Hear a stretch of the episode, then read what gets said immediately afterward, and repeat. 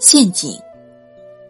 一个农夫进城卖驴和山羊，山羊的脖子上系着一个小铃铛。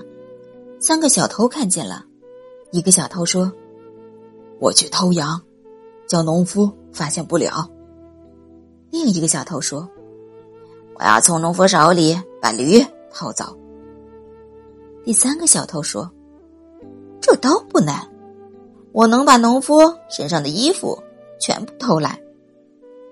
第一个小偷在道路的转弯处，悄悄地走进山羊，把铃铛解了下来，拴到了驴尾巴上，然后把羊牵走了。农夫四处环顾了一下，发现山羊不见了，就开始寻找。这时，第二个小偷走到农夫面前，问他在找什么。农夫说：“他丢了一只山羊。”小偷说：“我看到你的山羊了。刚才有一个人牵着一只山羊，向这片树林里走去了。现在还能抓住他。”农夫恳求小偷帮他牵着驴，自己去追山羊。第二个小偷趁机把驴牵走了。农夫从树林里回来一看，驴子也不见了。就在路上一边走一边哭，走着走着，他看见池塘边坐着一个人也在哭。农夫问他发生了什么事，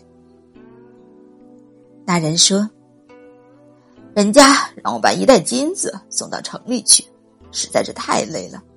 我在池塘边坐着休息，睡着了，睡梦中把那口袋推到水里去了。”农夫问他。为什么不下去把口袋捞上来？那人说：“我怕水，因为我不会游泳。